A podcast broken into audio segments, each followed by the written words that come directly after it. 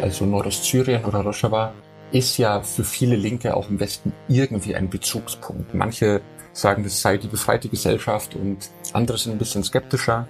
Aber ich glaube, die Revolution hat es eben geschafft, relativ stabile Strukturen zu entwickeln. Und glaube, viele Leute haben verstanden, was es heißt, sich selbst verwalten zu können, was es heißt, eben in einem anti- oder gegenstaatlichen Projekt zu sein, eine Demokratie wirklich von unten und für alle zu gestalten. Und ich glaube eben, wenn wir es schaffen, dass Nordostsyrien eben als demokratisches Projekt nicht vergessen wird, dann gibt es eben die Möglichkeit, dass es weiter besteht und dass auch die militärischen Bedrohungen unrealistischer werden. Ja, Leute, schön, dass ihr reinhört zu eurem Dissens-Podcast. Diese Woche geht es hier um die Revolution in Rojava. Seit zehn Jahren kämpfen die Menschen im Nordosten Syriens für die befreite Gesellschaft, umzingelt und bedroht von Feinden. Wie ist die Lage heute? Wie funktioniert die Basisdemokratie? Und wie sieht es eigentlich um die Zukunft von Rojava aus? Darüber spreche ich mit Christopher Wimmer. Er ist vergangenes Jahr nach Rojava gereist und hat seine Erfahrungen in einem Buch aufgeschrieben. Ich bin euer Host Lukas Andreka und ich wünsche euch viel Spaß mit Dissens.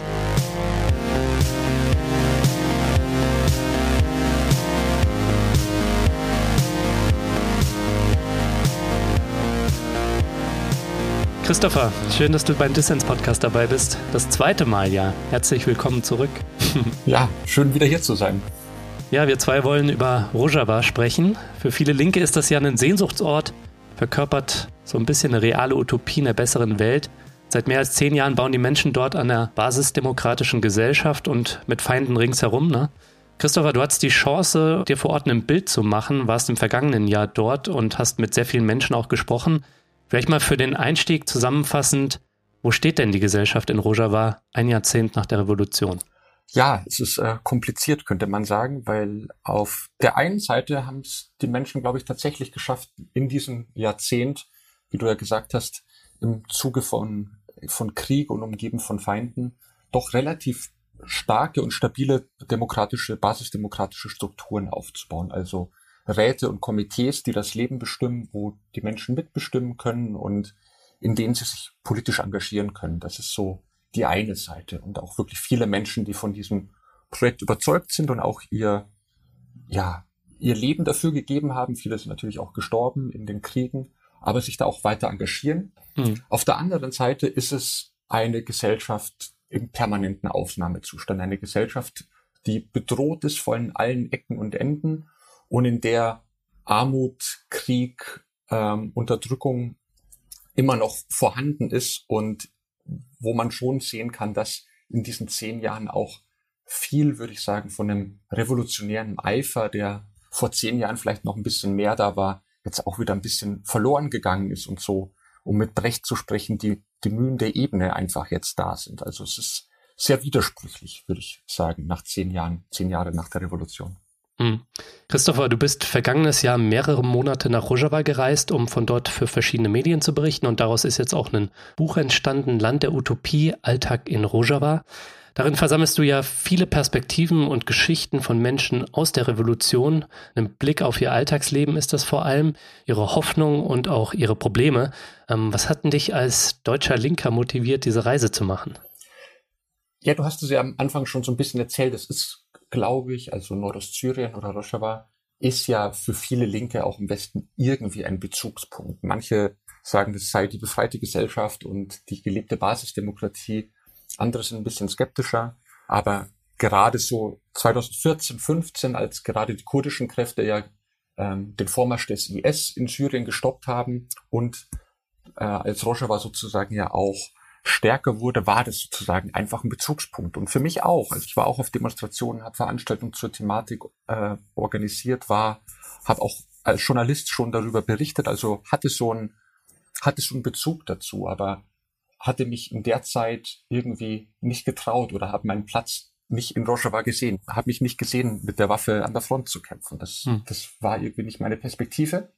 Aber im letzten Jahr hat sich eben die Möglichkeit ergeben, auch die Sicherheitslage, die sich ein bisschen, also es ist immer noch sehr prekär, aber ein bisschen leichter äh, wurde, dorthin zu kommen und eben genau das zu versuchen, was ich in dem Buch gemacht habe, nämlich mit Leuten vor Ort zu reden und eben ihre Perspektiven und ihre Sichtweisen drauf zu sehen und eben nicht als weißer deutscher Linker hinzukommen und sagen, ja, ihr macht das alles falsch oder das könntet ihr besser machen, sondern zu lernen und zu sehen, was passiert denn? Und das eben durch die Perspektiven der Leute selbst. Und das, glaube ich, war sozusagen auch das, was mich dann am meisten verändert zurückgelassen hat, eben wegzukommen von irgendeiner vermeintlichen Utopie oder von einer vermeintlichen guten Welt, die es dort angeblich gäbe, hin zu konkreten Menschen, die dort Geschichte machen. Die konkreten Menschen, die sich im Alltag mit der Politik in ihrer Region auseinandersetzen, aber die sich eben auch damit auseinandersetzen, dass sie ja alltäglich von Bedrohung und Armut und Krieg betroffen sind. Hm. Ist das vielleicht auch so ein bisschen, was du mit dem Buch anstrebst, ähm, wirklich so den Stimmen vor Ort Gehör zu verleihen und ein ja vielleicht auch realistisches Bild der Situation vor Ort zu zeichnen? Ich meine, die Rezeption in Deutschland, die ist entweder sage ich mal, gesamtgesellschaftlich wahrscheinlich von Desinteresse bestimmt, dann vielleicht auch zum Teil von Verteuflung so, ne? Also die Kurden sind immer dann gut, wenn sie irgendwie gegen äh, Terroristen wie den IS kämpfen, aber wenn es dann irgendwie um die NATO-Partnerschaft mit der Türkei geht und die Freundschaft zu Erdogan so, dann sind sie auch wieder auf dem Abstellgleis so, ne? Ja, genau. Und werden vergessen, aber für viele Linke eben dann auch so einen Sehnsuchtsort und das ist dann ja vielleicht auch manchmal wieder mit positiven Projektionen verbunden, die dann vielleicht auch mehr Revolutionsromantik sind, als dass sie der Realität versprechen. Also was erhoffst du dir da, dass äh, das Buch vielleicht dann für die deutsche Rezeption leistet? Äh, wo es ja dann auch hier immer wieder Thema ist, ne, mit Blick auch auf PKK-Verbot und ähm, eben die kurdische Diaspora hier. Ja, ich glaube genau das zu versuchen, ein ein realistisches Bild zu zeichnen. Mit einer Grundsympathie für das Projekt, das äh, glaube ich, kann ich auf keiner Seite dieses äh, Buchs verhehlen und das will ich auch gar nicht. Also ich bin da nicht als neutraler Beobachter hin, was auch immer neutral sein mag, ähm, sondern als parteiischer Journalist auf jeden Fall.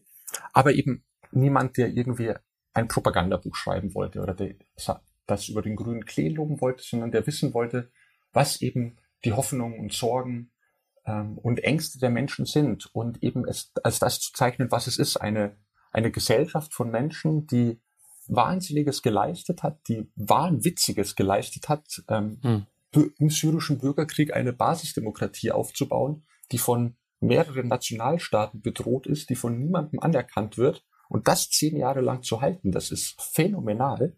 Aber gleichzeitig eben auch zu zeigen, wo Anspruch und Wirklichkeit aneinander geraten, was die Widersprüche sind und was ja auch interne Probleme sind. Auch da sind ja nicht einfach nur alles gute Menschen. Auch da gibt's interne Probleme. Und ich fände es falsch, die da nicht zu nennen. Ähm, gerade auch für Menschen, die solidarisch sein wollen. Und ich ermuntere, äh, ermuntere alle dazu, solidarisch mit Rojava zu sein. Aber ich finde es wichtig, dann auch ein Verständnis dafür zu haben, mit was man solidarisch sein will. Hm.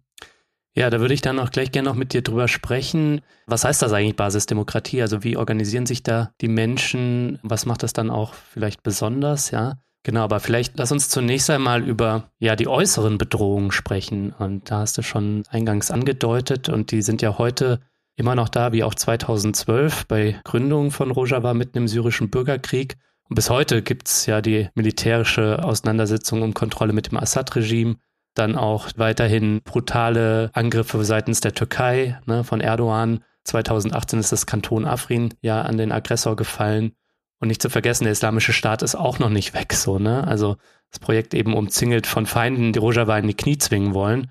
Vielleicht kannst du einmal uns abholen, weil ich glaube, es ist für Leute, die jetzt halt nicht ständig dran recherchieren, dann auch nicht so einfach, da den Überblick zu behalten. Ja. Vielleicht kannst du uns mal abholen, Christopher. Wie sieht denn die Situation heute aus vor Ort und vor allem, wie viel Kontrolle hat die autonome Region Rojava de facto? Genau, damit vielleicht angefangen, um sich überhaupt ein Bild zu machen, wo wir uns denn befinden. Also Rojava heißt ja eigentlich Westen, kurdische Begriff für Westkurdistan. Das sind vor allem die kurdisch dominierten Gebiete im Norden Syriens. Also es ist ein Grenzstreifen quasi, der nördlich Grenzstreifen von Syrien zur Türkei, der dann im Osten an den Irak grenzt. Das ist die Umgebung Rojavas. Man hat im Norden an einer knapp 900 Kilometer langen Grenze die Türkei, die, wenn man so will, wirklich der Hauptfeind, äh, Hauptgegner von Nordostsyrien ist. Erdogan, der alles in der Welt tun will, dass es kein kurdisches Projekt irgendwo geben wird mhm. äh, und schon gar nicht in seiner Türkei versucht, seit Gründung Rojava klein zu halten, weil er aus seiner Perspektive das ein PKK-Rückzugsgebiet sei, weil dort kurdische Autonomie gelebt würde und weil das alles die Kurden auch in der Türkei motivieren könnte. Deswegen, wie du gesagt hast, ist er nicht nur einmal, sondern mehrfach völkerrechtswidrig in Nordsyrien einmarschiert und überzieht den Landstrich auch bis in die Gegenwart mit einem wirklich alltäglichen Drohnen- und Artilleriekrieg. Also es geht wirklich fast kein Tag, in dem die Region nicht von der Türkei angegriffen wird. Vom NATO-Partner Türkei, das äh, sollte man erwähnen. Mhm. Dann gibt's im Süden das Assad-Regime, das sich ja in den letzten Wochen und Monaten wieder ja auf die internationale Bühne zurückgebracht hat. Also Assad ist wieder in der Arabischen Liga aufgenommen. Auch in, in westlichen politischen Kreisen gibt es wieder Überlegungen, ob man nicht doch wieder mit ihm reden sollte und ob man nicht, ihn nicht doch als den akzeptierten Präsidenten wahrnehmen sollte. Ja, da können wir auch bestimmt gleich noch drüber reden, aber Assad, der auch seit Beginn des Bürgerkriegs gesagt hat, er will jeden Zentimeter syrischen Landes wieder erobern. Und da ist Rojava natürlich ein Dorn im Auge. Und wenn es jetzt wirklich so aussieht, dass er es geschafft hat, wieder fester im Sattel zu sitzen, die innere Opposition in Syrien eher äh, schwächer ist, wird er sicherlich auch die Chance nutzen, um Rojava im Norden wieder stärker anzugreifen. Hm. Und dann haben wir im Osten noch an einem kleinen Grenzstreifen den Irak beziehungsweise die autonome kurdische Region im Nordirak, wo eben ein sozusagen Kurdistan entstanden ist, aber das sich auch in erster Linie am Westen orientiert, also ein liberal demokratisches, kapitalistisches System entstanden ist, mit starken Beziehungen auch zu Erdogan, mit starken Beziehungen auch in die USA und denen diese sozialistischen Anwandlungen von Rojavas eben auch ein Dorn im Auge sind und die deswegen zum Beispiel die irakisch-syrische Grenze, also den einzigen Grenzübergang, an dem auch ich nach Syrien eingereist bin und an dem man eigentlich als Zivilist überhaupt einreisen kann, regelmäßig schließt. Ohne Begründung, was natürlich für die Leute vor Ort eine Katastrophe ist, wenn keine Waren mehr rein und raus können. Also du siehst, man ist wirklich von allen Seiten bedrängt, von allen Seiten bedroht mhm. und in dieser Zwickmühle sozusagen versucht man seine, seine Gesellschaft aufzubauen. Und das ist natürlich äußerst schwierig und wird noch dadurch erschwert, dass auch innerhalb Rojavas das Assad-Regime nicht ganz verschwunden ist. Also es gibt einzelne Großstädte wie Hasaka oder Kamischlo, in denen das Regime immer noch Gebiete hält, in denen das Regime auch teilweise noch Beamte bezahlt, das Schulsystem teilweise noch bestimmt. Also auch dort gibt es eine Aufteilung der Macht. Hm. Und das ist der letzte Punkt und auch einer, der leider häufig vergessen wird und der eine Katastrophe ist. Du hast es angesprochen, der IS ist keineswegs besiegt. Er ist vielleicht militärisch geschlagen, aber gerade in den Wüstenregionen an der Grenze vom Irak zu Syrien ist es sehr, sehr eindeutig sichtbar, dass dort versucht wird, Kämpfer wieder neu zu rekrutieren, sich aufzubauen. Und die Gefahr des IS ist alles andere als gebannt. Und ähm, was der IS von einer kurdischen Autonomie oder von einer überhaupt säkularen Gesellschaft hält, das haben wir ja in den letzten Jahrzehnten gesehen. Und äh, das sollte sich auf gar keinen Fall wiederholen. Hm. Ja, Rojava ist weiterhin in Gefahr und der weitere Verlauf, der hängt natürlich auch von den Menschen vor Ort ab. Aber welche Rolle spielt denn, Christopher, die internationale Aufmerksamkeit für den Fortbestand von Rojava? Die Selbstverwaltung, die wirbt ja auch um Anerkennung international. Mhm. Und zuletzt gab es ja einen Versuch der Rojava-Regierung mit dem Assad-Regime einen Kompromiss auszuhandeln, wo es darum geht, Autonomierechte innerhalb des syrischen Staates zu erreichen. Jetzt hast du schon gesagt, Assad möchte jeden Zentimeter des Landes zurückerobern im Sinne von Zentralregierung und Autokratie. Was sind denn da realpolitische Möglichkeiten, die die Menschen in Rojava überhaupt haben? Das ist natürlich äh, sehr eingeschränkt und du hast das ja eingangs auch schon angesprochen. Die Kurden sind immer dann beliebt, wenn sie für den Westen die Drecksarbeit machen. Aber wenn sie dann sozusagen eigene Ansprüche, eigene gerechtfertigte Ansprüche stellen, werden sie immer wieder vergessen. Ähm, das haben ja auch die wirklich letzten 100 Jahre kurdischer Geschichte gezeigt. Es gibt ja im Kurdischen dann auch den schönen Spruch, man habe keine Freunde außer die Berge, in die man sich dann zurückziehen könne. Mhm. Aber konkret zur Frage, Rojava ist nicht international anerkannt. Niemand erkennt das Gebiet an. Es ist völkerrechtlich Teil von Syrien. Und auch Assad hat nie gesagt, dass er die Kontrolle darüber aufgeben wolle. Er ist einfach nur militärisch nicht stark genug, dort gerade staatliche Autorität umzusetzen. Ich denke, so eine internationale Anerkennung, um die ja auch die Selbstverwaltung immer wirbt, die ja sagt, so hey, wir sind wirklich das demokratische Syrien. In unseren Gebieten haben alle Ethnien, alle Geschlechter Möglichkeit, sich zu artikulieren, teilzuhaben, in der Demokratie wirklich gelebt wird. Die Selbstverwaltung versucht das immer, hat auch in ganz Europa, man könnte sagen, Botschaften oder Vertretungen. Mhm. Es gibt politische Gespräche, das wird gesucht. Und es gibt auch in der Bundesregierung durchaus freundliche Stimmen, die sagen, ja, ja, was ihr da macht, ist schon schön und gut, aber wir werden doch den Teufel tun für die fünf Millionen Menschen, die dort leben, in Nordostsyrien, eben den NATO-Partner Türkei zu vergraulen. Also von daher wird es auf so einer staatlichen Ebene wahrscheinlich wenig Möglichkeiten geben, auch wenn es sehr sinnvoll ist, dass da die Gespräche weitergeführt werden. Und zu deiner zweiten Frage mit dem Versuch, aufs Assad-Regime zuzugehen. Ich glaube, dafür ist es wichtig zu betonen, dass Rojava sich selbst als Autonomieprojekt immer verstanden hat. Also es war nie Ziel, einen neuen Nationalstaat aufzubauen. Man wollte nie ein neues Kurdistan werden, sondern man wollte immer autonom sein. Okay, also politisch ist da eher das Ziel die Autonomie innerhalb des Staates als eine Sezession, also die Loslösung vom syrischen Staat und die Neugründung von einem eigenen Staat. Genau, genau, eben auch aus der Erkenntnis heraus, dass man gelernt hat, dass Nationalstaaten ein Übel an sich darstellen und dass man eben keinen neuen Nationalstaat will, sondern weil man gemerkt hat, Nationalstaaten will man nicht. Und dahingehend auch die politischen Strukturen entwickelt wurde, über die wir sicherlich gleich noch reden werden. Aber wichtig, glaube ich, ist dabei, wenn man sagt, die Selbstverwaltung ist auf Assad zugegangen, so ja, das ist immer wieder passiert, aber mit einem konkreten Vorschlag.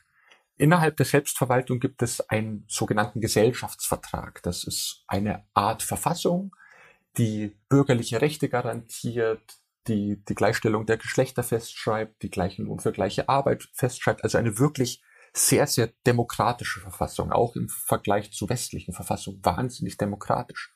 Und die auch einen Plan vorlegt für ein neues, demokratisches und föderales Syrien. Also all das, was Assad nicht ist.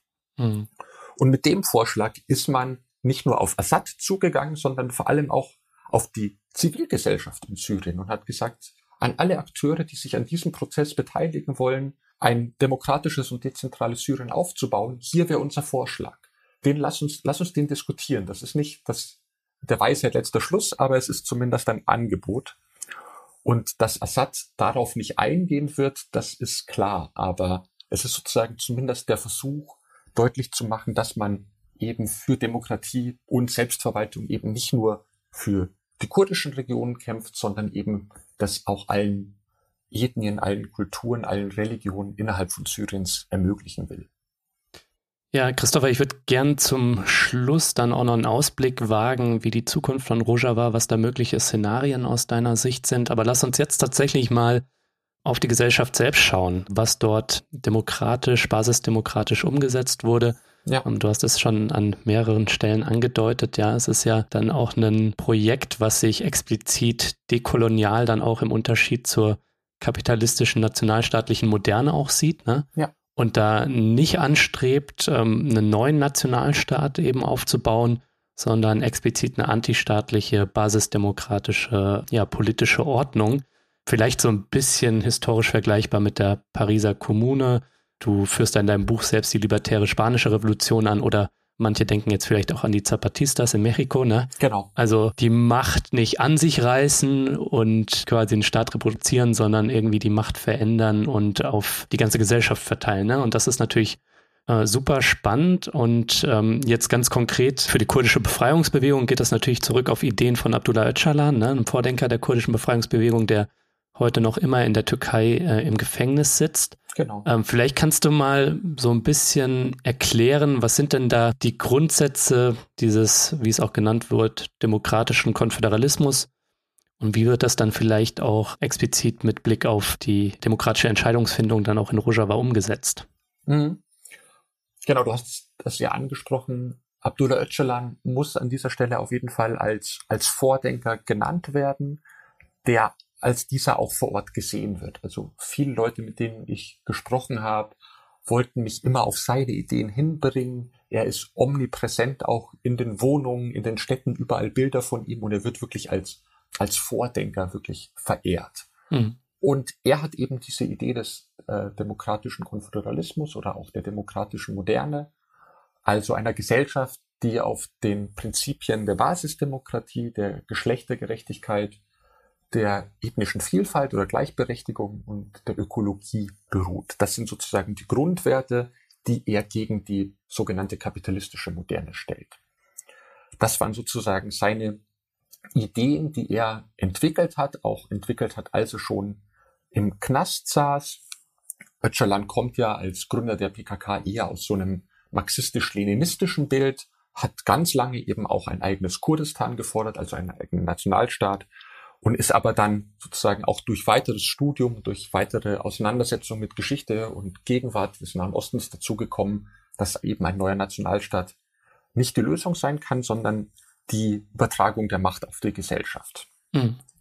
Das ist sozusagen der eine Strang und der zweite Strang, der, die sicherlich nur analytisch getrennt werden können, äh, ist der, dass es innerhalb der kurdischen Bewegung schon sehr lange Rätestrukturen gibt, also gemeinschaftliche Entscheidungsfindungen, wo man eben nicht an den Staat geht, um irgendwas zu delegieren, sondern die Sachen selber in die Hand nimmt. Wo sozusagen Menschen einfach zu gewissen Themen zusammenkommen, sei es das Gesundheitswesen, sei es das Justizwesen und da einfach gemeinsam entscheiden. Und diese beiden Stränge kamen dann 2011, 12 zusammen, wurden auch von der syrischen Revolution befruchtet, auch dort, auch in den in der äh, arabisch dominierten Opposition gab es ja Räte auf Stadtteilebene, auf Dorfebene. Und all das wurde dann sozusagen 2012 auch wirklich praktisch umgesetzt.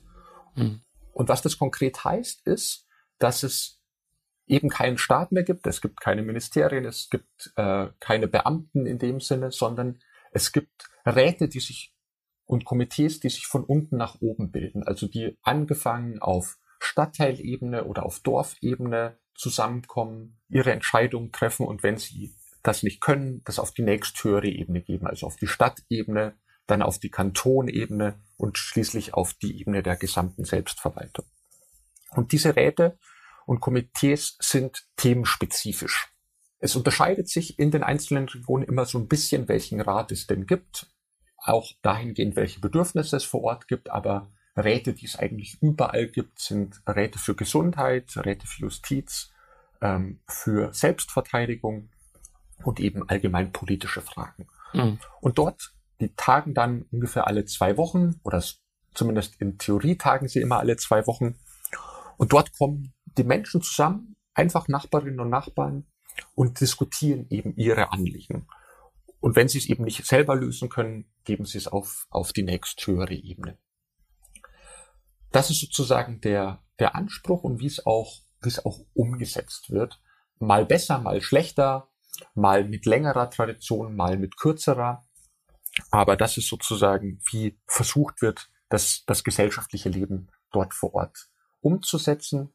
Wichtig ist es, glaube ich, auch noch zu betonen, weil das, glaube ich, einer der, der Hauptpunkte ist oder der vielleicht sogar die größte Errungenschaft, die die Roscher Revolution mit sich gebracht hat, all diese Räte und überhaupt alle politischen Institutionen vor Ort haben eine Doppelspitze, also werden geleitet immer von einer, einem Mann und einer Frau, die den Vorsitz dieses Rats haben. Und auch innerhalb der Räte gibt es eine 40-prozentige Frauenquote. Mhm. Also sozusagen die massive Beteiligung von Frauen ähm, ist wirklich grandios und ist auch einfach vor Ort wahnsinnig sichtbar und wahnsinnig beeindruckend. Das ist, glaube ich, wirklich auch was mich am nachhaltigsten äh, be beeinflusst und beeindruckt hat. Hm. Und das funktioniert. Hast du auch mal an so einem Rat oder so einem Komitee teilgenommen? Also ich stelle mir das ja dann wie so ein linkes Plenum vielleicht auch vor. Ja. Und da bilden sich ja auch so dann manchmal eher so subtilere Hierarchien. Ja. Also was sind vielleicht auch Widersprüche oder Probleme, mit denen die Leute im Mitbestimmungsprozess konfrontiert sind?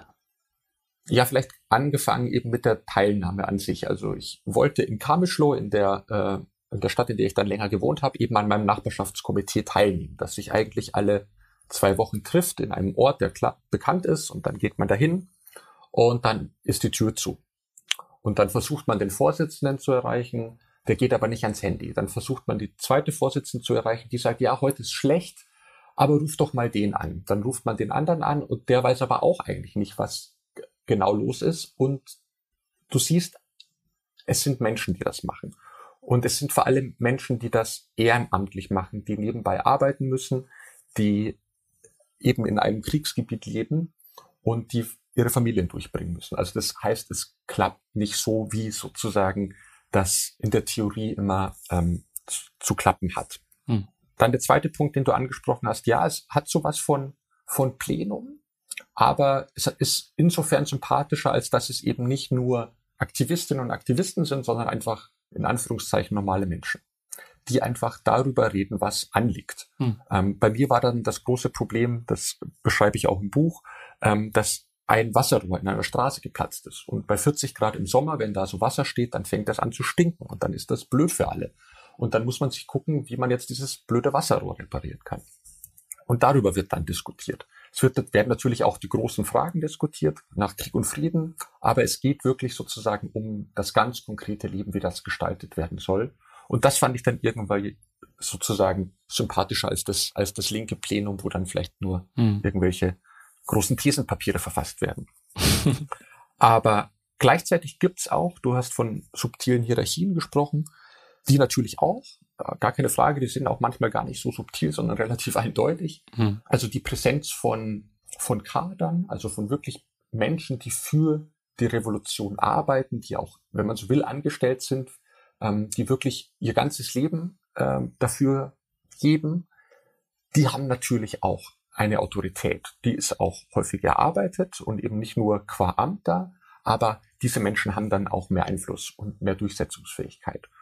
Und da besteht die Gefahr, dass diese Räte, die ja angelegt sind, eine basisdemokratische Vertretung der gesamten Gesellschaft zu sein, sich zu verengen auf eine Vertretung der ohnehin schon Überzeugten und der ohnehin schon Begeisterten ähm, und dass dann dort eben oppositionelle Stimmen vielleicht weniger gehört werden oder sich Leute weniger trauen, auch oppositionelle Meinungen zu sagen. Mhm. Das ist was, was auch westliche Beobachter immer mal wieder kritisieren und wo, würde ich auch sagen, durchaus eine Gefahr besteht, dass man sich eben zu einer reinen Parteiveranstaltung wird, wenn man so will. Mhm. Ich glaube, da sprichst du auch auf die ja recht dominante innerhalb des revolutionären Prozesses, äh, die kurdische Partei der Demokratischen Union an, oder? Mhm.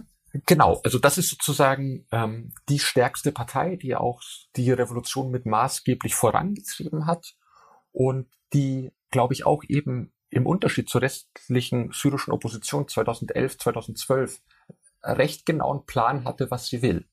Und die das dann auch mit ihren ähm, Milizen, also den kurdischen Milizen YPG und YPG, auch militärisch durchsetzen konnte. Das ist ja erstmal nicht schlecht äh, zu wissen, was man will und wie man das hinbekommt. Mhm. Das ist sozusagen die positive Seite.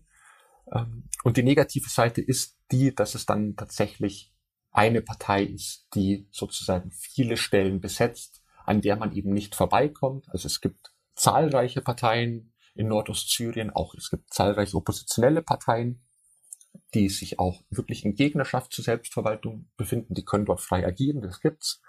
Aber wenn du eben eine Partei hast, die wirklich sozusagen sehr, sehr dominant ist, dann birgt das zumindest die Gefahr, dass da sozusagen eine, sich interne Strukturen sozusagen entwickeln. Hm. Okay, und wie schätzt du das ein, Christopher? Ist das aus deiner Sicht eine reale Gefahr, dass da eine Einparteienveranstaltung draus wird, slash eine Parteiendiktatur? Oder wird das innerhalb der Parteien vor allem auch von Akteuren außerhalb der Partei kritisch reflektiert und da auch Checks and Balances eingezogen? Also ich würde auf gar keinen Fall so weit gehen, dass irgendwie als Diktatur oder in eine Diktatur abdriften zu sehen. Dafür ist das System auch gar nicht angelegt. Also dass hm.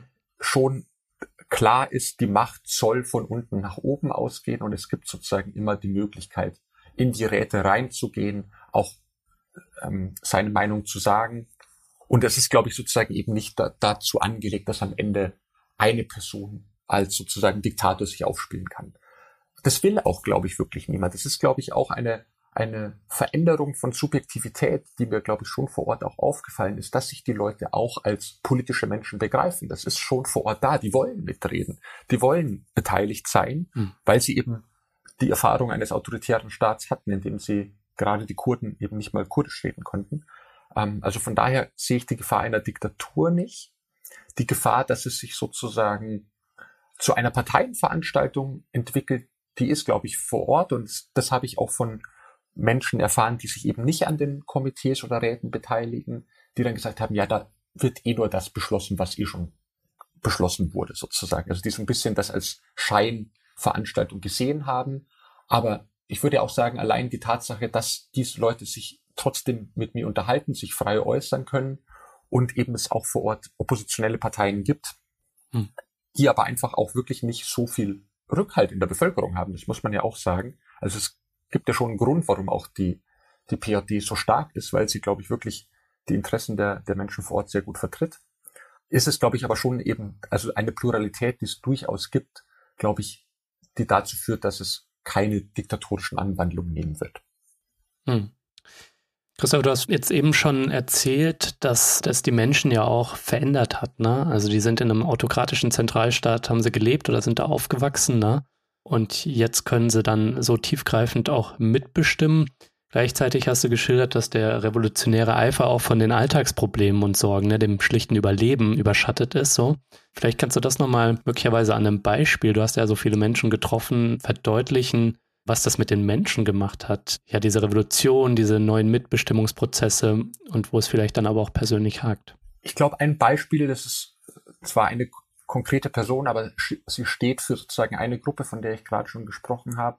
Das sind die kurdischen Frauen. Das ist, glaube ich, wirklich der himmelschreiendste Unterschied, den man sich eben in zehn Jahren vorstellen kann. Mhm. Du musst dir vorstellen, unter Assad, die kurdische Bevölkerung hatte wirklich keine Rechte. Also allein für ein kurdisches Wort auf der Straße konnte man ins Gefängnis kommen. Es gab keine kurdische Kultur, keine kurdische Musik. Man durfte sozusagen sich nicht als Kurde erkennen geben. Und gerade als Frau, man war kein Mensch, man war kein Subjekt. So.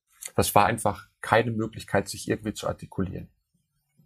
Und jetzt, zehn Jahre danach, gibt es kurdische Frauen, die demonstrieren, die für ihre Rechte auf die Straße gehen, die selbstbewusst Sachen einfordern. Ein Beispiel, da komme ich zu dieser konkreten Person. In, ich habe in so einem Bürogebäude gearbeitet, wo so verschiedene Institutionen ihren Sitz hatten. Und da gab es tatsächlich auch ein monatliches Plenum, wo alle diese Organisationen zusammenkamen und so berichtet haben, was sie gerade machen.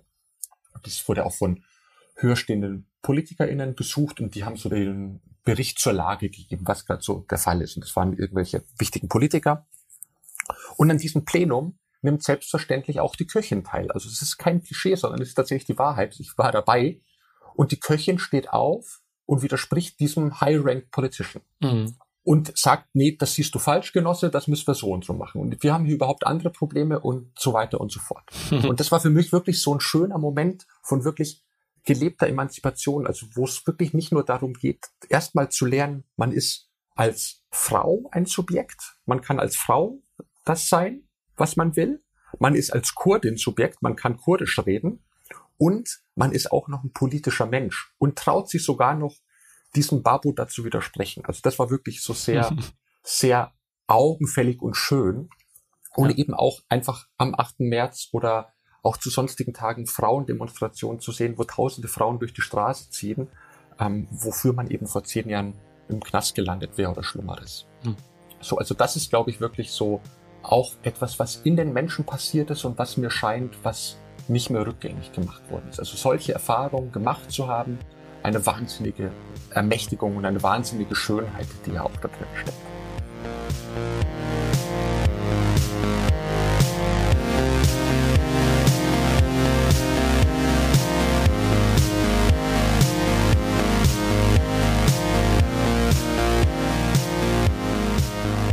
Ja, ihr Lieben, ich möchte die kurze Pause hier nutzen, um allen Fördermitgliedern vom Dissens Podcast zu danken, allen treuen und allen neuen Fördermitgliedern. Wir machen gute Fortschritte und sind jetzt schon fast bei 1100 Fördermitgliedern Und das bringt uns unserem Ziel, unsere Freunde vom Was tun Podcast zu supporten, Inken und Valentins Podcast auf finanziell stabile Beine zu stellen. Das bringt uns diesem Ziel ein gutes Stück näher, aber wir brauchen insgesamt so etwa 1200 Fördermitglieder, damit wir da im grünen Bereich sind. Also wenn du noch nicht dabei bist und dir unsere Inhalte gefallen, dann mach doch jetzt mit. Dissens kannst du schon supporten mit 3 Euro im Monat.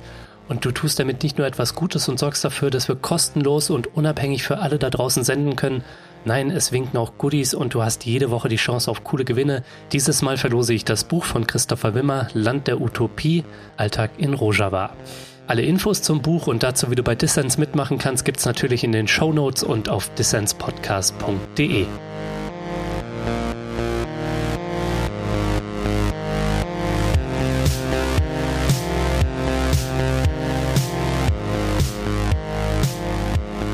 Ihr hört den Dissens-Podcast. Zu Gast ist der Journalist und Autor Christopher Wimmer. Christopher, jetzt haben wir schon über zwei wichtige Aspekte gesprochen, die den demokratischen Konföderalismus als Leitidee ausmachen und auch ganz praktisch natürlich in der Rojava-Revolution gelebt werden, nämlich diese basisdemokratischen Strukturen, die super inspirierend sind. Ja. Dann auch die Geschlechtergerechtigkeit ähm, und auch da wird nicht alles Friede, Freude, Eierkuchen sein, aber es ist der Anspruch und es wird eingefordert von den Frauen. Dann ein weiterer Aspekt ist ja diese ethnische Vielfalt. Ähm, lass uns da noch mal kurz drüber sprechen, weil das ja für gerade diese Region, ne, die auch so von ja, ethnischen Konflikten dann auch mitunter geprägt ist, dass da so eine multiethnische Demokratie, könnte man es ja nennen, wo Leute eben unabhängig davon, ob sie Kurden, Assyrer, Araber, Turkmenen oder so sind, ne, dass sie da zusammen sind, zusammen leben, zusammen Entscheidungen treffen. Und ja, welcher Ethnie und welcher Religion du dich zugehörig fühlst, das rückt da in den Hintergrund. Und du hast es ja vorhin schon angedeutet, natürlich funktioniert auch das nicht reibungslos, ne? Und äh, Leute werden entlang dieser ja, ethnischen Differenzen dann auch wieder politisiert und radikalisiert und so. Also kannst du diesen Aspekt nochmal beschreiben? Wo funktioniert das? Ähm, warum ist das besonders? Und ja, wo funktioniert es dann vielleicht auch nicht? Ja, oder mit einer, mit einer Gegenfrage angefangen. Wie könnte es denn funktionieren, wenn sozusagen man in einer Region ist, die jahrzehntelang von nationalistischen Autokraten regiert wurde und dann noch von den Barbaren des IS überfallen wurde. Also das ist ja der Background. Also das ist sozusagen ja. der Hintergrund, an dem wir uns, vor dem wir uns bewegen. Und dafür ist das, was in Nordostsyrien als unter dem Deckmantel der demokratischen Nation, so ist der Terminus, da gemacht wird, wirklich grandios. Und da würde ich sagen, das ist auch neben der Frauenbefreiung glaube ich, wirklich der Punkt, wo am meisten funktioniert und was am besten läuft und was auch wirklich so am beeindruckendsten war und für mich am nachhaltigsten war. Mhm. Wie schon angesprochen, wir kommen ja daher, dass gerade die, die Kurden innerhalb Syriens wahnsinnig unterdrückt wurden und auch die Araber innerhalb des Assad-Regimes wirklich gegen die Kurden aufgehetzt wurden und es wirklich zu einer Politik der ethnischen Spannung, des Teile und Herrsche kam und es wirklich einfach eine, eine Feindschaft gab. Auch die, die, die Christen oder die Assyrer in Syrien hatten so, hatten zwar ihre Rechte, aber konnten auch nicht wirklich ihre, ihre Kultur leben. Und das war mit der Revolution relativ schnell allen Beteiligten klar, das müssen wir ändern und das geht so nicht. Wir sind hier eine multiethnische Gesellschaft. Am Anfang 2012 war das Projekt zwar noch kurdisch dominiert, aber wie ich erzählt habe, es hat sich halt sehr schnell gewandelt ähm, dass sich eben auch Assyrer, Araber beteiligt haben, die auch eben verstanden haben, dass es kein Zurück geben kann oder sie kein Zurück wollen zu einem autoritären Nationalstaat, der ihnen eben ihre äh, ihre Kulturen sozusagen wegnimmt. Hm. Und deswegen würde ich auch fast gar nicht sagen, du hattest davon gesprochen, dass Kultur oder Religion in den Hintergrund tritt. Ich würde sagen, jetzt tritt sie sogar in den Vordergrund, weil die Leute es auch bewusst leben. Also hm. Leute tragen bewusst ihre traditionellen Klamotten, sie feiern ihre, ihre Gottesdienste, sie zelebrieren ihre Bräuche, weil sie es können. Einfach weil sie wissen, sie können jetzt hier Weihnachten feiern, ohne die Sorge zu haben, abgeschlachtet zu werden. Weil das war Weihnachten vor zehn Jahren in Syrien. Man musste Sorge haben zu sterben, wenn man sich als Christ zu erkennen gab. Hm. Und das ist, glaube ich, wirklich einfach schön, eben auch vor Ort zu sehen, dass das eben gefördert wird, anerkannt wird, also das kann man vielleicht ja auch aus dem Westen ein bisschen kritisch sehen, so dieser so ein Kulturalismus und jetzt können alle ihre bunten Kleidchen tragen und so und ja, können kurdisch reden, schön und gut. ich glaube, das ist einfach wirklich eine völlige Verkennung der Situation vor Ort und eben eine Verkennung, was das für die Menschen vor Ort wirklich bedeutet, in ihrer Muttersprache reden zu können, Schule in ihrer Muttersprache zu haben, ihre Gottesdienste besuchen zu können. Mhm. Und das ist wirklich was, was funktioniert hat und was auch einfach schön ist, wenn man durch die Städte läuft, weil es wirklich, ja, ein schönes Gefühl ist, wenn man weiß, man läuft an einer Synagoge, äh, Synagogen gibt es leider nicht mehr, das 1993 die letzte jüdische Gemeinde zugemacht worden, aber man läuft an einer Moschee vorbei und ein paar Meter weiter ist eine Kirche und auf dem Markt treffen sich die Leute und unterhalten sich und es funktioniert tatsächlich. Eben auch nicht reibungsfrei und Nationalismus und Rassismus auf allen Seiten ist eben nicht verschwunden, aber ich glaube, es wäre ein, ein falscher Anspruch an ein Projekt, das es jetzt zehn Jahre gibt, mentale Strukturen von Menschen, die sich über Jahrzehnte und Jahrhunderte entwickelt haben, zu glauben, die würden innerhalb von zehn Jahren aufgelöst werden. Hm. Aber was da innerhalb von zehn Jahren gemacht wurde, das ist schon, das ist schon wirklich bemerkenswert. Ja, ist spannend, dass du das dann auch wie so ein Melting Pot beschreibst, wo die Leute dann auch nach Jahren der Unterdrückung auch ihre kulturelle Identität erstmals ausleben können. Aber beschreib doch mal vielleicht wieder über diese, sage ich mal, kulturellen Identitäten dann auch hinaus so ein Zusammengehörigkeitsgefühl geschaffen wird. Ich glaube, das entsteht ja auch durch diese gemeinsamen demokratischen Strukturen und dieses wir machen jetzt zusammen Rojava, ne? Dieses wir machen gemeinsam Revolution und dieses wir schaffen eine gemeinsame Identität als politische Subjekte, das unterscheidet sich ja schon krass von so einem liberalen Multikulturalismus, der die ja, Menschen genau. in ihren kulturellen Identitäten affirmiert und wo so ein Gemeinschaftssinn schwieriger entsteht, oder? Genau, man merkt diesen Zusammenhalt ja bis in die Grammatik hinein. Die Leute begrüßen sich in großen Teilen auf Kurdisch mit Heval. Das heißt, übersetzt sowas wie Freund oder Genosse. Hm. Und das ist sozusagen ein, eine Anrede, die, die jetzt nicht alle pflegen, aber die durchaus äh, verbreitet ist in der Gesellschaft. Und das ist ja schon, das ist eine Ansprache als politisches Subjekt. Ähm, es ist eine Ansprache, die den Bürgerstatus der Leute anspricht. Und das fand ich bezeichnend, ähm, dass auch die Polizisten, die es ja vor Ort gibt, oder auch das Militär vor Ort, die werden auch als Freunde begrüßt und ein Gefühl, man steht zusammen. Man steht natürlich auch zusammen, weil man zusammenstehen muss gegenüber den äußeren Bedrohungen, aber eben auch in dem Wissen, was man geschaffen hat, ähm, dass man es eben geschafft hat, zehn Jahre durchzuhalten und dass man es auch geschafft hat, zehn Jahre einigermaßen stabil zu sein und eben eine Möglichkeit für wirklich alle zu geben, sich zu beteiligen. Hm. Und ich glaube, darüber ist es dann eben ein Wir und darüber ist es dann ein ein Wir, das aber auch in verschiedenen Sprachen äh, artikuliert wird. Also eben kein, kein Nationalismus, kein Autoritarismus, der von oben befiehlt, du hast jetzt das zu sein, sondern man ist Bürger oder Genosse in Nordostsyrien, ob man Araber ist und Arabisch spricht, ob man Kurde ist und Kurdisch spricht oder als Assyrer irgendwelche assyrischen Dialekte redet. Hm. Und das funktioniert. Und dann werden halt alle öffentlichen Bekanntmachungen dreisprachig formuliert. Und es funktioniert, weil alle auch wissen, dass es Bedeutung hat. Hm. Was mich dann noch interessiert hätte, Christopher, wie wird in Rojava mit rechtlichen Konflikten eigentlich umgegangen? Also es wird ja wohl auch weiterhin auch noch männliche Gewalt in Haushalten geben. Über die ethnischen Spannungen hast du ja schon gesprochen. Mitunter gibt es auch Berichte über Menschenrechtsverletzungen. Eigentumsdelikte und Streit darum wird es geben. Ja. Also wie wird da Rechtsstaatlichkeit umgesetzt in Rojava? Hier in den westlich-liberalen Demokratien kennen wir ja die Judikative als einen Arm der Gewaltenteilung mit allen Vorteilen, die so ein professionelles Gerichtswesen mit sich bringt, aber auch mit Nachteilen wie Klassenjustiz und Ausschluss von Nichtstaatsbürgern. Ja. Also wie funktioniert das in Rojava? Haben wir da eine Judikative im westlichen Sinne mit professionellen Anwälten und Richtern oder ist das System da ein anderes? Ja, also all die Probleme, die du geschildert hast von häuslicher Gewalt, über Eigentumsdelikte, über auch einfach Nachbarschaftsstreitigkeiten, ähm, über einfach auch ja äh, kriminelle Handlungen. All das gibt's natürlich. All das ist nicht irgendwie passé und ist nicht mit der Revolution Schnee von gestern, sondern ist Alltag. Und die Selbstverwaltung versucht, dem eben auch mit den Prinzipien des demokratischen Konföderalismus zu begegnen, also auch innerhalb der Judikative zu versuchen, es auf auf einer Rätebasis zu organisieren. Also das heißt, es gibt auch auf allen Dorf, also auf allen Ebenen gibt es einen äh, Gerechtigkeitsrat, einen Rat für soziale Gerechtigkeit, so heißt die Übersetzung genau, mhm.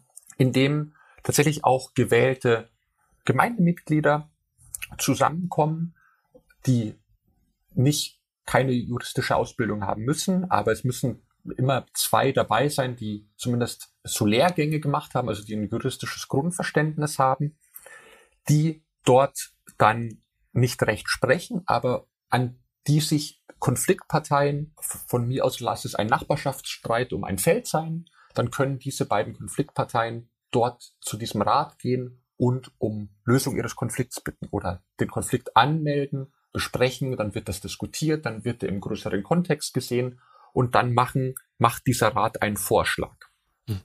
Das könnte man jetzt ja so ein bisschen als irgendwie so, ja, die Mehrheit im Dorf entscheidet, was gut oder schlecht ist und so ein bisschen reaktionäre Momente da reinlesen. Das könnte man, aber das wird dadurch verhindert, dass sich diese Gerechtigkeitsräte eben an den Gesellschaftsvertrag halten müssen, also an die Verfassung, die eben die Menschenwürde schützt, äh, die eben auch das Eigentum schützt ähm, und die sozusagen die rechtlichen Rahmen gibt. Also es ist nicht, dass der Dorfmob entscheiden kann, was Recht ist. Also das gibt's nicht. Ja. Und das ist der eine Strang, wo auch über die Hälfte gelöst wird. Also ich glaube knapp 70 Prozent von Fällen, die an diese Gerechtigkeitsräte herangetragen werden, werden auch dort gelöst, eben ohne ein Gericht einzuschalten, ohne den Staat zu brauchen, sondern der Versuch, innerhalb der Gesellschaft das Problem zu lösen. Und wenn das nicht geht, dann wird es ans Gerichtssystem überwiesen. Und das Gerichtssystem ist relativ klassisch ähm, mit verschiedenen Gerichten, wo man Revision einlegen kann, die auch mit ausgebildeten Richterinnen und Richtern funktionieren, wo es Anwälte gibt. Die werden eben angerufen, wenn Konflikte auf der regionalen Ebene nicht gelöst werden können, aber auch Kapitalverbrechen, also äh, Körperverletzung oder Mord, die werden automatisch ans Gerichtssystem überwiesen, weil man sagt, man kann einer Gesellschaft oder einem Dorf nicht zumuten, über Mord Recht zu sprechen. Da braucht es sozusagen wirklich Expertinnen und Experten, die das dann machen können und dort wird dann Recht gesprochen. Mhm. Du hast von Menschenrechtsverletzungen gesprochen, da gibt es immer wieder Meldungen und es gibt auch immer wieder Meldungen, dass das Gerichtssystem korrupt sei oder nicht funktionieren könne oder nicht so gut funktioniere.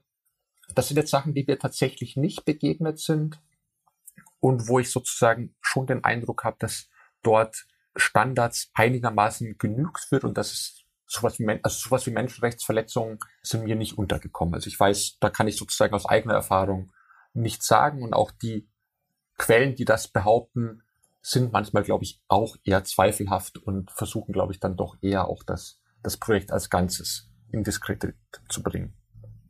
Ja, genau, müssen wir jetzt gar nicht groß vertiefen. Ich meine, deine Eindrücke sind auch äh, beschränkt, aber ich meine, es ist spannend zu sehen, wie da quasi so ein ziviles und so ein professionelles Rechtssystem, ne, wie das auf interessante Art und Weise verknüpft wird. Ja. Aber es würde jetzt zu weit führen und das können wir gar nicht leisten, äh, da die Vor- und Nachteile zu besprechen. Aber es ist einfach interessant zu sehen, wie damit umgegangen wird in diesem basisdemokratischen Experiment. Ne? Absolut. Ich würde noch gern, Christopher, mit dir, bevor wir dann einen Ausblick wagen wollen, die Zeit ist schon fortgeschritten, ähm, nochmal kurz auf die Wirtschaft vor Ort zu sprechen kommen. Oh je. Ähm, jetzt hast du die, die schwierige Aufgabe, das äh, in wenigen Sätzen dann auf den Punkt zu bringen. Ja. Natürlich ist, das hast du ja schon geschildert, da alles auch davon bestimmt von Kriegswirtschaft, ne, von den äußeren Bedrohungen, von der Schwierigkeit überhaupt eine Grundversorgung aufrechtzuerhalten, Wasser, Strom etc. Also das Überleben prägt ja den Alltag der Menschen dort vor Ort. Aber was mich dann schon noch interessiert hätte, inwiefern ist denn die Rojava-Revolution auch eine sozialistische Revolution, in der ja, wie gewirtschaftet wird, wem was gehört, dann auch äh, auf eine kommunistische Art gedacht wird oder zumindest irgendwie Eigentum auf einer breiten Bandbreite äh, gedacht wird, von privatem über genossenschaftliches etc. pp. Also worauf können wir da schauen? Was ist da wichtig? Mein Eindruck war, dass sich wirklich alle, die in dieser Region politisch aktiv waren, einig darüber waren, dass man keinen neuen Staat mehr will, also dass man antistaatlich ist. Das ist, glaube ich, so Common Sense, wo wirklich alle dabei waren. Wenn ich die Leute gefragt habe, welche Wirtschaft sie sich vorstellen, da bröckelte ein Common Sense. Da gab es einfach wahnsinnig diverse Vorstellungen, die von großen Kollektiven reichten bis hin zu Leuten, die die soziale Marktwirtschaft einführen wollten. Mhm. Also das war auch sehr spannend zu sehen, dass es da nicht wirklich eine eine Tendenz gibt, auch glaube ich, weil das in den Schriften Öcalans nicht so eine breite Rolle spielt. Mhm. Was der Common Sense ist, wenn man so will, oder was die Leute verbindet, ist eben der Versuch, eine Wirtschaft zu generieren, die fair sein soll, die den Menschen dienen soll. Das ist, was ich immer wieder gehört habe, was man aber auch nicht genau weiß, was das dann bedeutet. Konkret sieht so aus, dass das Eigentum, also das Privateigentum weiterhin geschützt ist. Also es ist sozusagen Privateigentum an Produktionsmitteln ist vorhanden. Es gibt auch viele Großgrundbesitzer, denen landwirtschaftliches Gut gehört, die auch nicht enteignet wurden 2011, 12. Das war damals eine bewusste Entscheidung, weil viele dieser Großgrundbesitzer Araber waren und man wollte sozusagen da keine ethnischen Spannungen aufbringen mhm. Mhm. von der kurdischen Seite. Aber im Nachhinein kann man zumindest darüber diskutieren, ob das sinnvoll gewesen wäre. Also sozusagen eine, wirklich eine Wirtschaft auf sozialistischen Grundsätzen gibt's in Rojava nicht. Mhm. Es gibt in den Städten viel kleinen Privatbesitz an Läden, an Handwerk, an äh, ja, Dienstleistungen. Auf dem Land ist es vor allem die Landwirtschaft, also die ganze Region ist wirklich von Landwirtschaft geprägt, die meistens eben in Großgrundbesitz ist oder eben einfach die Bäuerinnen und Bäuer, die ihre paar Ziegen und Schafe über die Felder treiben und da für sich wirtschaften. Mhm. Das Ganze eben unter Bedingungen einer Kriegswirtschaft, wo es an allem mangelt, wo einer Umfrage von vor zwei Jahren 94 Prozent sagen, also wirklich alle, dass sie zu wenig zu essen haben und dass ihnen es an allem fehlt. Also das sind sozusagen, das ist das Level, auf dem wir diskutieren. Mhm. Es gibt vor Ort quasi keine Industrie. Es gibt zwar viel Öl, aber es fehlt an Raffinerien, es fehlt an weiterverarbeitenden äh, Industrien dazu. Mhm. Gleichzeitig gibt es eben den Anspruch, eine faire Wirtschaft zu sein, eine faire Wirtschaft zu gestalten. Und die zeigt sich durchaus in Kooperativen, also genossenschaftlich organisierten Betrieben, die es in der ganzen Region gibt, aber die bei Weitem nicht den Großteil der Wirtschaft bestimmt. Also es gibt mhm. dann mal eine Bäckerei, wo fünf Leute kooperativ arbeiten. Also kooperativ heißt, es gibt keinen Chef. Die Gewinne werden reinvestiert und an alle Kooperativmitglieder verteilt.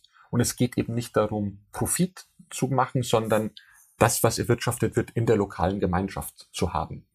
Das gibt's, aber das sind eben meistens Kleinbetriebe oder Betriebe, die keine große technische Ausstattung brauchen.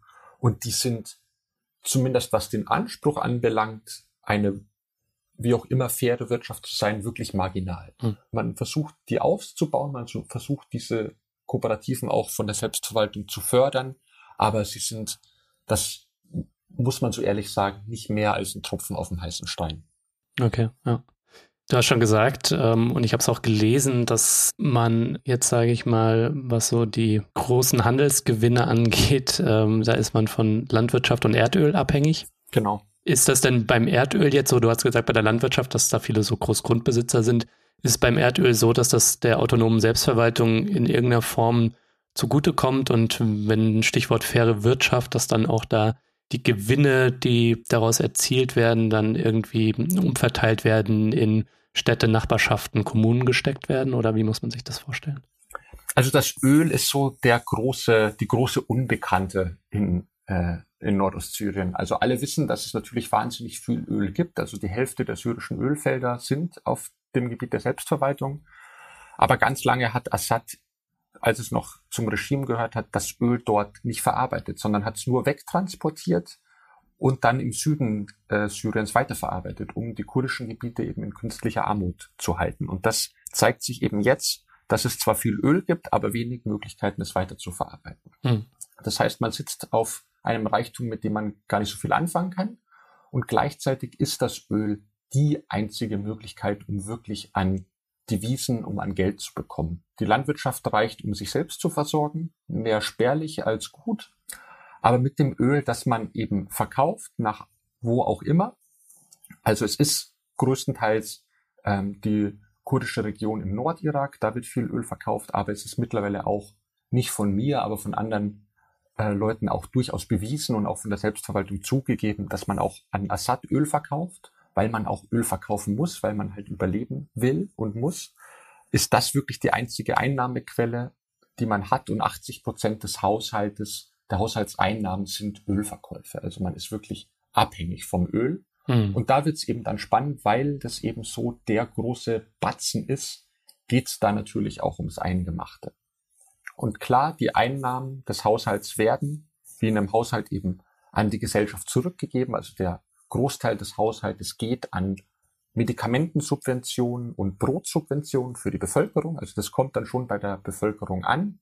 Aber dass es eine demokratische Mitbestimmung gäbe darüber, an wen das Öl verkauft wird oder welchen Firmen daran beteiligt werden, wer das Öl verkauft, da sieht's eher schlecht aus. Und da ist es sozusagen auch bei den Leuten, mit denen ich gesprochen habe, war das immer so das, das heiße Pflaster oder da, wo man dann eher dann doch nichts gesagt hat oder versucht hat, drum herum zu reden. Also das ist, glaube ich, noch so das, das heiße Eisen, wenn man so will.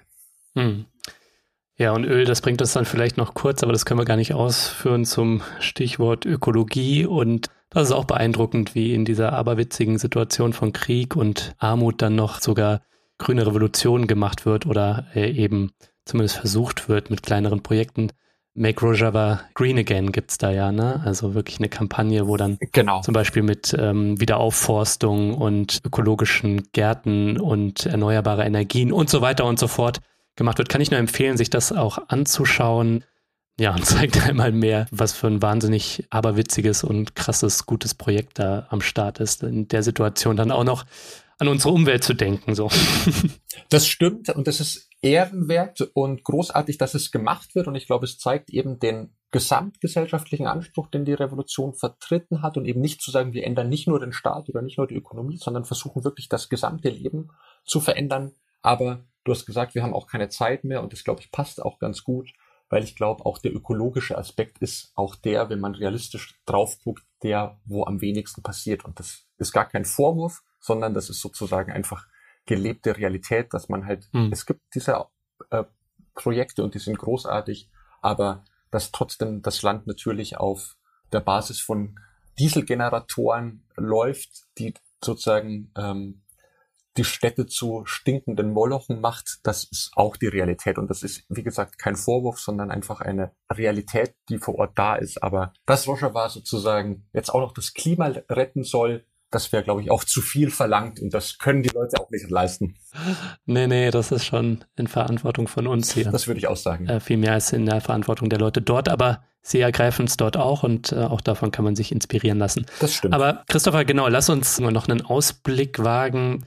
Zehn Jahre Rojava, das sind zehn Jahre Aufbruch für eine demokratische, geschlechtergerechte, multiethnische und auch im Kleinen eine ökologische Lebensweise in der Region, die ja vor allem von ja, autoritären Machthabern geprägt war und ist. Was ist denn dein Gefühl oder welche Szenarien siehst du? Wie könnten die nächsten zehn Jahre aussehen? Ich glaube, die Revolution hat es, wie eingangs erwähnt, eben geschafft, relativ stabile Strukturen zu entwickeln. Und das ist was, worauf man unbedingt aufbauen muss und kann. Ich glaube, viele Erfahrungen sind eben nicht mehr rückgängig zu machen. Ich glaube, viele Leute haben verstanden, was es heißt, sich selbst verwalten zu können, was es heißt, eben in einem anti- oder gegenstaatlichen Projekt zu sein. Und ich glaube, das ist auch Aufgabe der Selbstverwaltung, das auch zu fördern. Also wirklich an das Engagement, an den Willen, an die Energie auch der Menschen weiterhin zu appellieren und zu sagen, das ist das, was wir fördern, das ist auch unser Potenzial oder unsere Chance, eben in diesem Melting Pot oder in dieser multiethnischen Gesellschaft alle mitzunehmen und zu versuchen, ähm, sozusagen in eine Demokratie wirklich von unten und für alle zu gestalten. Mhm. Das ist das, was die Leute vor Ort machen können. Von außen ist es, das ist auch der Versuch des Buchs, Aufmerksamkeit weiterhin zu erregen. Die Leute eben nicht in die Vergessenheit zu schicken, sondern zu, zu sagen, dass dort wirklich Grandioses und, wie wir es schon häufiger hatten, Wahnwitziges geleistet wird und dass diese Menschen unsere Solidarität verdienen. Nicht als irgendwie revolutionsromantisches Projektion, sondern wirklich, weil das Menschen sind, von denen auch wir was lernen können. Und ich glaube, diese Solidarität kann eben ganz konkret sein im Sinne von Unterstützung von Projekten vor Ort. Make Rojava Green Again, du hast es angesprochen. Es gibt einzelne Städtepartnerschaften, die sich vor Ort engagieren. Es gibt den kurdischen Roten Halbmond, der wahnsinnig großartige humanitäre Hilfe leistet. Es gibt äh, Frauenorganisationen wie die Stiftung der Freien Frauen Syrien, die auch hier in Deutschland aktiv ist und wo man sowohl Geld spenden kann, als auch sich engagieren kann. Man kann auch hinfahren, man kann sich mit der Community hier in Deutschland verbinden und da, glaube ich, sowohl einen zivilgesellschaftlichen Druck aufbauen, als auch den politischen Weg nicht zu vergessen und auch zu sagen, auch politisch muss es dafür irgendwie eine Lösung geben. Und ich glaube, wenn diese beiden Aspekte zusammenkommen, hat die Region durchaus eine Chance, in der Region zu bleiben, um vielleicht sogar zu wachsen, weil es, glaube ich, auch innerhalb der Nationalstaaten genügend Menschen gibt, die sehen, was dieses basisdemokratische Projekt geleistet hat und die vielleicht auch Lust darauf haben, nicht weiter in autoritären Staaten unter Assad oder Erdogan zu leben. Und dass Rojava durch Assad oder Erdogan niedergeschlagen wird und die Autonomie der Menschen weggefegt wird, also die Revolution verliert, siehst du dafür auch die traurige Chance? Die Möglichkeit ist natürlich immer da und ich befürchte auch, dass auch die Leute vor Ort wissen, dass man, wenn die Türkei wirklich eine militärische Offensive auf breiter Ebene startet, man wenig entgegensetzen kann. Die Türkei ist die zweitgrößte NATO-Armee der Welt. Wenn die wirklich will, dann sieht es sehr düster aus. Und auch wenn Assad wieder weiter im Sattel sitzt oder, oder sich wieder sozusagen reorganisiert, dann wird es auch schwierig. Hm. Aber ich glaube, das passiert ja nicht im luftleeren Raum. Die machen das ja nicht einfach so, sondern die machen das in einem politischen Raum. Und in diesem politischen Raum sind wir alle ja auch Akteure, in denen wir aktiv werden können. Und ich glaube eben, wenn wir da es schaffen, dass Nordostsyrien eben als demokratisches Projekt nicht vergessen wird, dann gibt es eben die Möglichkeit, dass es weiter besteht und dass auch die militärischen Bedrohungen unrealistischer werden. Hm. Ja, ich meine, dein Buch startet ja, glaube ich, auch so mit dieser äh, Verhandlungen zwischen Putin, Assad und Erdogan genau. und dass es da auch einen Deadlock gibt, weil natürlich ein Assad auch kein Interesse dran hat, dass äh, die Türkei in sein Land einmarschiert. Genau. Genau, aber es lässt sich natürlich in internationalistischer Solidarität einiges tun. Du hast auch schon ein bisschen was angesprochen. Ich glaube auch, ganze Situation, vor allem der Kurden, kann auch nicht losgelöst betrachtet werden vom PKK-Verbot hier in Deutschland, das sich jetzt genau. dann im November, glaube ich, ähm, zum 30. Mal jährt. Auch da kann man sich ähm, einbringen. Absolut. Siehst du es als realistisch, dass sich auf die Bundesregierung auch Druck ausüben lässt? Ich glaube ja nicht, dass es irgendwie Entwicklungshilfe oder sowas in der, in der Richtung gibt. Oder steht man dazu treu an der, am NATO-Partner Türkei zur Seite? Ich glaube, mehr als warme Worte kann man von der Bundesregierung nicht erwarten. Davon gibt es ja viele, auch von äh, Annalena Baerbock, die das ja immer ganz toll findet, was da in Rojava passiert. Aber ähm, die wenn wirklich ihre Außenpolitik feministisch wäre, da dann ja auch anders handeln müsste. Aber da ist dann ja die, die NATO-Partnerschaft mit der Türkei, glaube ich, doch wichtiger. Aber ich glaube auch, also das ist zumindest auch mein Anspruch und das ist auch ein Anspruch, den ich von den Leuten vor Ort gelernt habe. Wer sich auf Staaten verlässt, hat eh schon verloren. Mhm. Und ich glaube, dass die Hoffnung, dass die Staaten das regeln könnten, eine falsche ist, sondern dass es zivilgesellschaftlich funktionieren muss und dass es funktionieren muss, indem man sich eben äh, auf der Basis gemeinsam organisiert und da eine, eine Gegenmacht von unten aufbaut. Und das ist, glaube ich, auch das, was ich, was ich aus dem halben Jahr vor Ort am ersten mitgenommen habe. Hm. Jetzt kommt vielleicht auch die ein oder andere Zuhörerin auf die Idee, hm, vielleicht will ich auch hinfahren, vielleicht mich irgendwelchen internationalistischen Brigaden anschließen oder dort vor Ort irgendeine Arbeit machen. Freuen sich die Menschen vor Ort eigentlich da uneingeschränkt drüber oder wie hast du das erlebt? Das war, da glaube ich, tatsächlich auch eine der spannendsten und schönsten Erfahrungen, weil es gibt vor Ort eben nicht viele Menschen aus dem Westen. Es ist ja nicht so ein touristisch erschlossenes Gebiet, um es mal so zu sagen, und ja auch nicht wahnsinnig einfach hinzukommen. Aber die Leute, die vor Ort sind, sind entweder NGO-Mitarbeiter oder Leute, die freiwillig dort sind. Die NGO-Mitarbeiter sieht man nie, weil sie einfach von A nach B in ihren gepanzerten Fahrzeugen hin und her gefahren werden und nur in ihren Büroräumen sitzen. Hm. Wenn man westliche Menschen auf der Straße sieht, weiß man eigentlich zu 99 Prozent, dass es irgendwelche Menschen sind, die mit dem Projekt solidarisch sind. Und das wissen auch die Leute.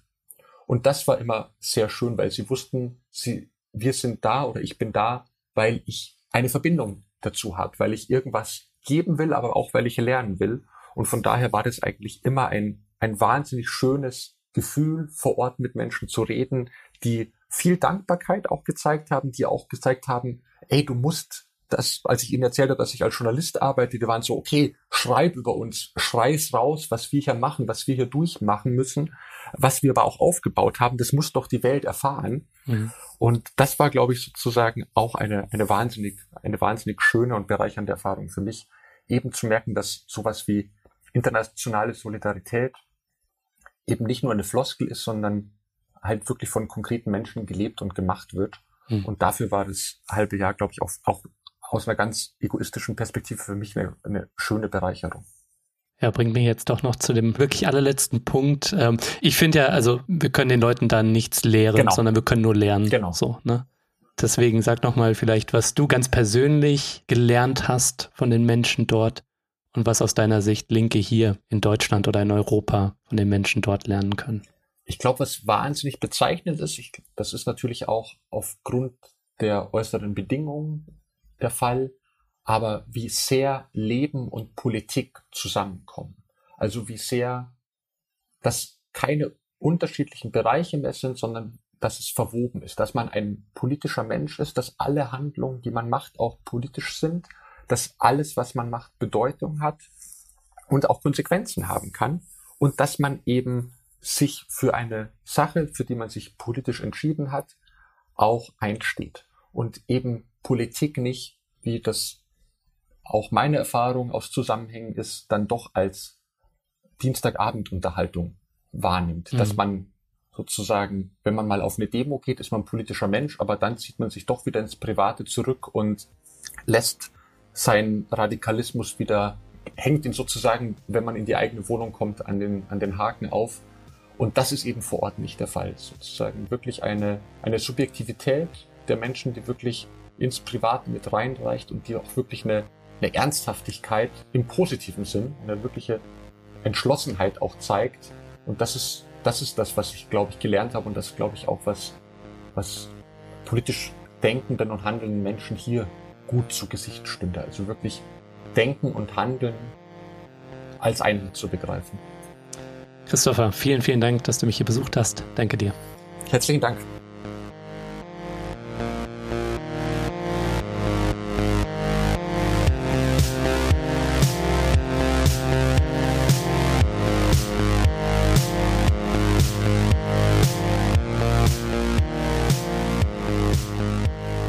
Ja, Leute, das war der Dissens-Podcast für diese Woche. Schön, dass ihr alle dabei wart. Mein Gast war der Journalist und Autor Christopher Wimmer.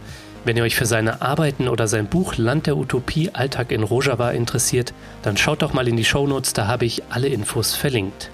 Und vergesst nicht, damit ich Dissens weiterhin für alle da draußen kostenlos machen kann, bin ich auf euren Support angewiesen. Erzählt möglichst vielen Leuten von diesem Podcast hier, hinterlasst positive Bewertungen auf den Plattformen und wenn ihr könnt, dann werdet doch Fördermitglied. Alles klar, das war's dann auch von mir soweit. Bleibt nur noch zu sagen, danke euch fürs Zuhören und bis zum nächsten Mal.